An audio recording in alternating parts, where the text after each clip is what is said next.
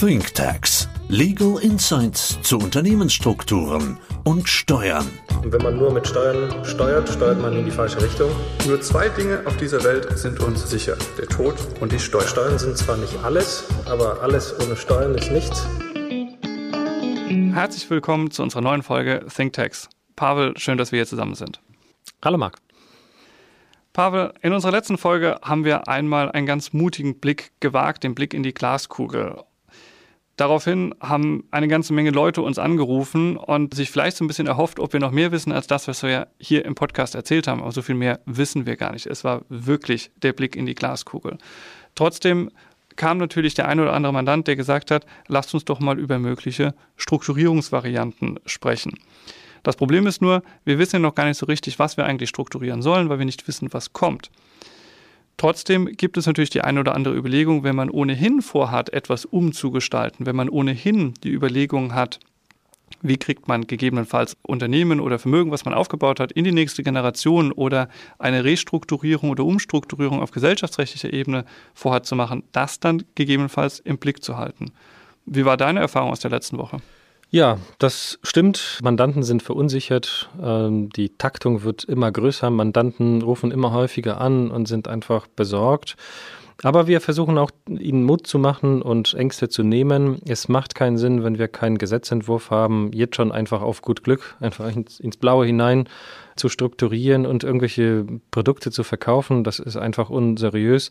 Einfach das weitere Geschehen beobachten und einfach schauen, welcher Gesetzentwurf kommt, was kommt. Wichtig ist natürlich an den Wahlen teilzunehmen und die Partei zu wählen, die einem am, am Herzen liegt und dann einfach überlegen, wenn der Gesetzentwurf da ist. Also die Idee, wenn der Mandant anruft und sagt, ich errichte einfach ein Konto im Ausland und parke da ein bisschen Geld, wird nicht funktionieren, oder? Also Abgesehen davon, dass diese Idee gar nicht so schlecht ist, ein Konto im Ausland zu haben, generell Vermögen auf mehrere Länder zu verteilen, das ist schon mal strategisch nicht schlecht. Äh, viele haben Angst von irgendwelchen Zwangshypotheken oder das Vermögen, so wie in Argentinien, ab einer bestimmten Größenordnung zumindest gesperrt oder gepfändet werden.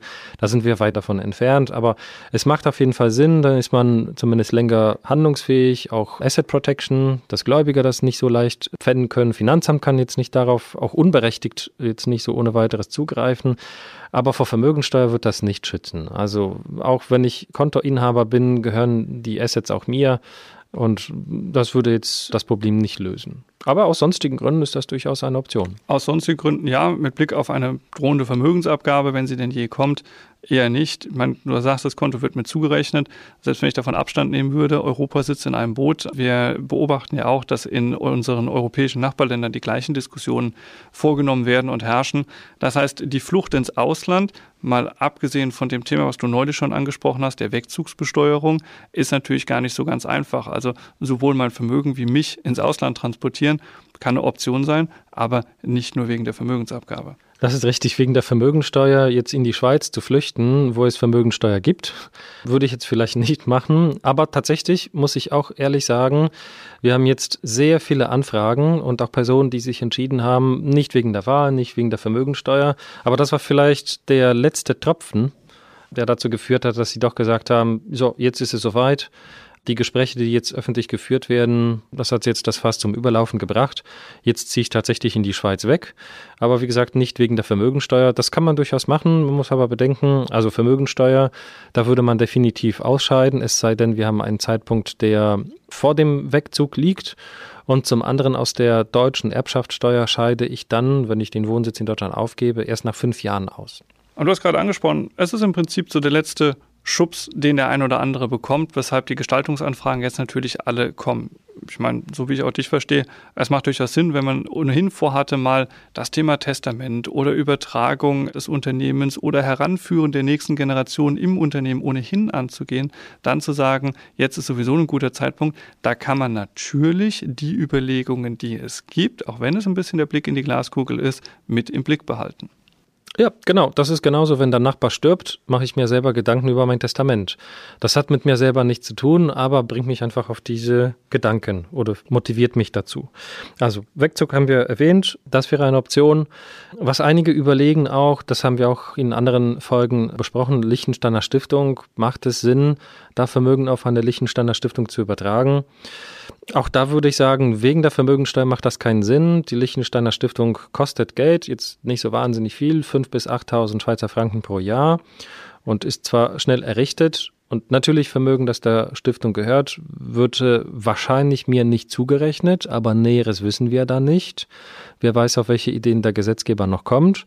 Also alleine wegen der Vermögensteuer nicht. Aber wenn wir andere Gründe haben, die dafür sprechen, ob das jetzt Vermögensschutz ist oder Internationalisierung meiner Familie, weil sie einfach in verschiedenen Ländern sitzen, ich will das flexible Stiftungsrecht nutzen, dann sind das die tragenden Motive der Struktur, das auf jeden Fall.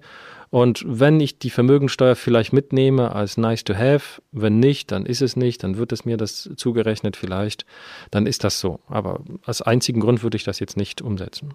Genau so ist es. Wenn ich an den Fall denke, den du neulich in unserer ThinkTax-Reihe mal geschildert hast, der Mann, der in Deutschland lebte, Privatkliniken waren es, glaube ich, betrieben mhm. hat, eine Frau in der Schweiz hat und die Kinder studieren im Ausland, europäisches Ausland oder zumindest EWR, der sich sowieso Gedanken über das Ganze macht. Da kann das durchaus eine Rolle spielen, denn auch dort kommt natürlich die Frage, wie sieht es denn in den europäischen Nachbarländern aus, wenn ich eine Stiftung dort habe, was passiert denn mit der? Und wir haben vorhin schon gesagt, naja, auch die europäischen Nachbarländer machen sich natürlich Gedanken, wie auch Deutschland, ob dann eine Stiftung einer solchen Steuer unterliegen könnte. Das heißt, die Stiftung könnte ja eine eigene Vermögenssteuer treffen.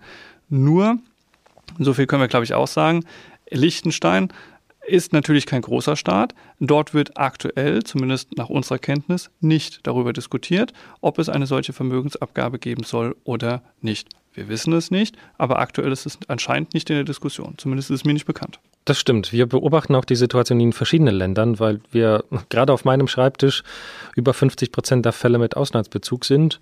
Und deswegen beobachte ich alle Länder, nicht nur in Europa, sondern auch weltweit. Was gibt es da in, in den USA, in Großbritannien, Frankreich, Italien, Spanien, Portugal? Also die ganzen Länder beobachten wir.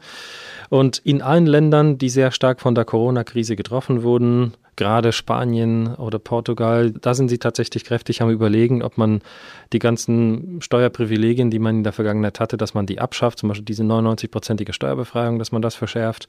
Also Augen auf bei der Länderwahl, wenn man wegziehen will.